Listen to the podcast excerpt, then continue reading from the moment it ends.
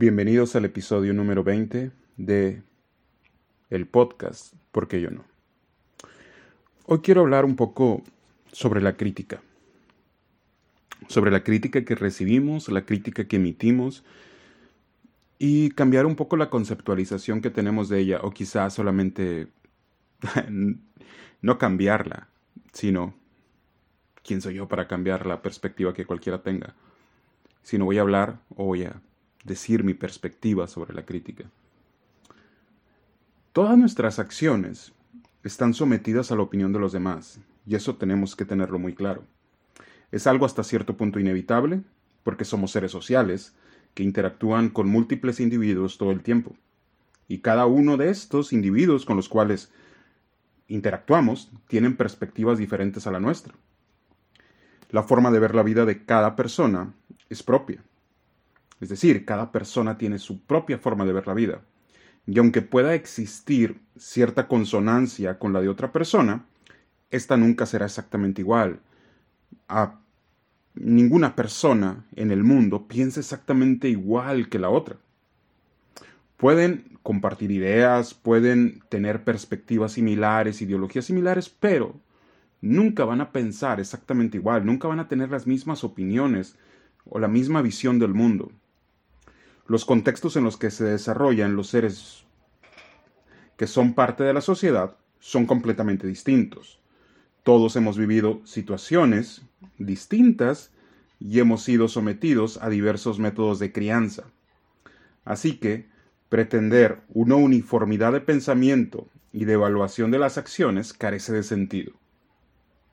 Es completamente irracional pretender uniform crear uniformidad en el pensamiento de las personas y en las perspectivas y en la visión del mundo de las personas. Es por demás inútil querer hacerlo y además es antinatural querer hacerlo. Bueno, si existiera algo que es natural, sería completamente antinatural querer hacerlo. Cada ser ve la vida propia y la ajena de acuerdo a su sesgo particular. Partiendo de esto, podemos comprender que las actividades que realizamos son juzgadas por las demás personas. Y hay que tener en cuenta esto, todos tenemos un sesgo. No existe una persona en el mundo que no tenga un sesgo particular. El que guste, religioso, político, ideológico, todos tenemos un sesgo y juzgamos y vemos todo lo que está ocurriendo en el mundo a partir de ese sesgo particular en el que contamos. Algunos lo aceptan, algunos lo aceptan, otros lo niegan, pero todos lo tienen. En otras palabras, es inevitable que nosotros y nuestras acciones sean sometidas a la crítica de propios y extraños.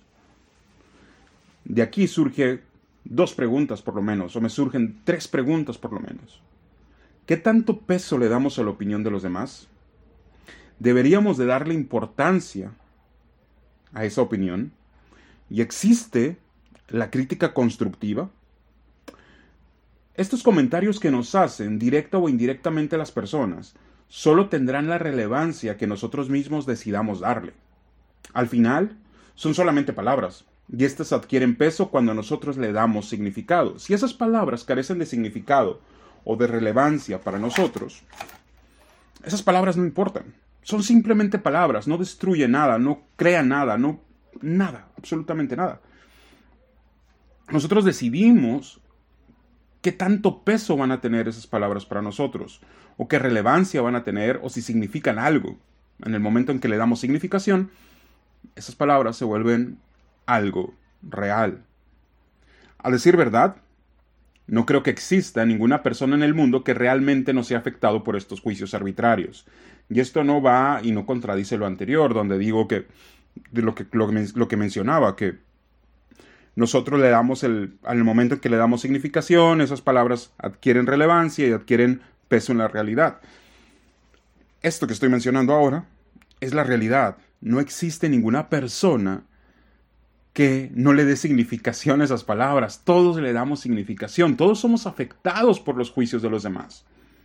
Por más que nosotros pretendamos decir que no nos afectan y que hacemos todo solamente porque nos gusta y lo actuamos como nos gusta y actuamos libremente, en realidad no es así. En realidad siempre estamos dándole significación a los juicios de los demás. No existe ninguna persona en el mundo, o no creo que exista ninguna persona en el mundo, que realmente no sea afectado por estos juicios arbitrarios.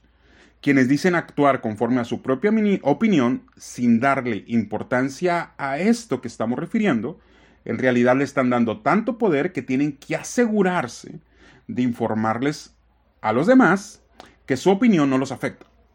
Y esto realmente, creo, que solamente es muestra que realmente les afecta demasiado como para decir, como para tener que decir y insistir, no, es que las palabras no me afectan, lo que tú has dicho, yo actúo de acuerdo a mi propia manera, actúo de acuerdo a mis propios parámetros, ok, va, está bien. Si realmente no te afectara, no tendrías que aclararlo. Bueno, al menos esa es mi opinión al respecto. Ahora, los efectos que las críticas tienen en nosotros van a depender de la capacidad que tengamos de absorber el impacto de estas y la madurez emocional que hayamos desarrollado para enfrentar estas críticas y estas palabras, aunque definitivamente también debemos considerar que aquel dicho de las palabras se toman de quien vienen cobran vital importancia en esto. Porque no es lo mismo que el que opine de ti sea un completo desconocido, alguien que no le tienes importancia ni relevancia, probablemente esas palabras vayan a crear impacto en ti, pero puedas deshacerte de los impactos y de las consecuencias rápidamente. Ahora, si el perfecto desconocido lo hace, bueno, quizá lo puedas absorber mejor. Pero si esas palabras vienen de alguien con el cual tienes un vínculo emocional fuerte y relevante para ti, obviamente esas palabras van a tener un peso aún mayor por el significado que tiene esa persona en tu vida. Y el significado que tiene esa persona en tu vida va a representar muchísimo, por ese mismo significado, esas palabras que él te diga van a tener muchísimo más peso y muchísima más relevancia y muchísimo más ah, efectos en. Por eso, las palabras se toman de quien vienen, sí, definitivamente. Pero aún así, si es un perfecto desconocido o es alguien con un vínculo emocional o alguien a quien tú admires o que tú pretendas agradar, obviamente, aún en el perfecto desconocido, el perfecto desconocido también al que quieras impresionar, o la persona que realmente tengas un afecto con ella, sea quien emite la crítica, no importa cualquiera de estas tres variables o las múltiples variables que pueda haber, tiene efecto. Pero quizá no tenga el mismo peso y no tenga la misma relevancia y no tenga el mismo la no tengas la misma forma de poder evadir o liberarte de todo esto. Y debemos tener siempre en cuenta que toda crítica es destructiva. Ese, ese falso concepto de crítica constructiva es un concepto que elaboramos para justificar algún comentario que hacemos de los demás.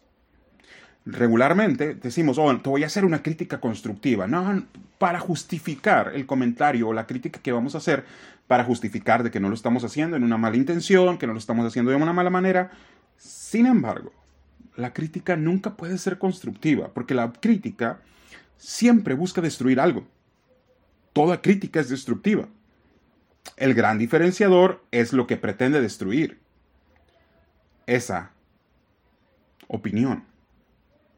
Puede buscar destruir alguna actitud, pensamiento, acción negativa de la persona o de la persona o a la persona misma. En el caso de querer destruir una acción negativa o de buscar que la otra persona corrija una actitud negativa, un pensamiento negativo, un pensamiento antisocial, un, algo en lo que pueda y deba mejorar, que, lo, que quizá lo lleve a un estado mayor de virtud y de lo que sea. Pues no busca destruir a la persona, busca aconsejar, busca guiar quizá. Sin embargo, hay críticas que son hechas para destruir a la persona misma, para destruir el estado de ánimo, para destruir la confianza, para destruir muchas cosas. Y usamos la crítica constructiva para justificar la crítica que vamos a hacer.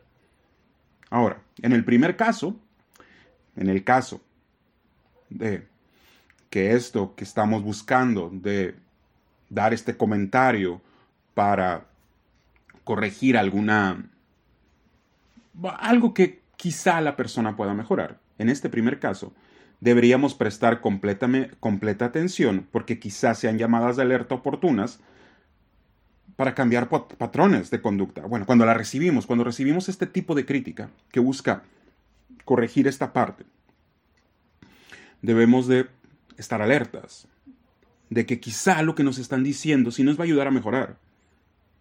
Eh, porque tenemos patrones de conducta perjudiciales, nadie es, nadie es perfecto, todos podemos mejorar y todos estamos en un constante cambio, así que quizá esas palabras que nos están diciendo nos van a ayudar a mejorar.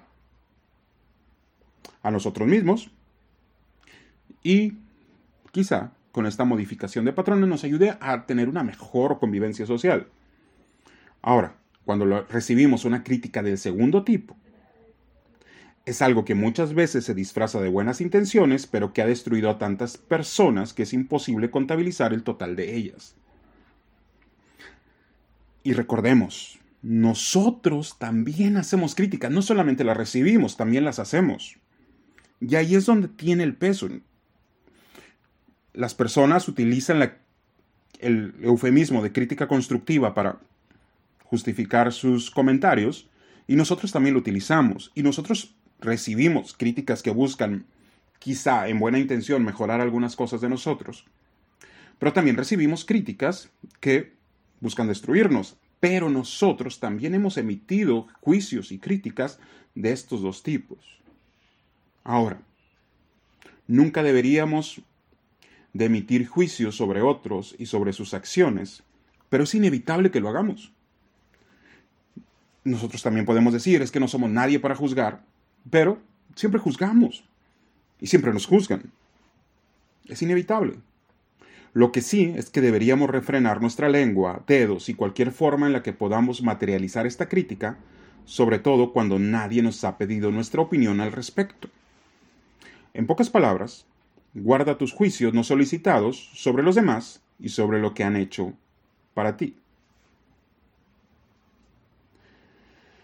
En pocas palabras, guarda tus juicios no solicitados sobre los demás y sobre lo que han hecho esas personas, guárdalos solamente para ti. Y en menos palabras, cállate si nadie pidió tu opinión. Bueno, este ha sido el episodio número 21 del podcast ¿Por qué yo no? Muchas gracias por escuchar, muchas gracias por seguir o por llegar hasta este momento y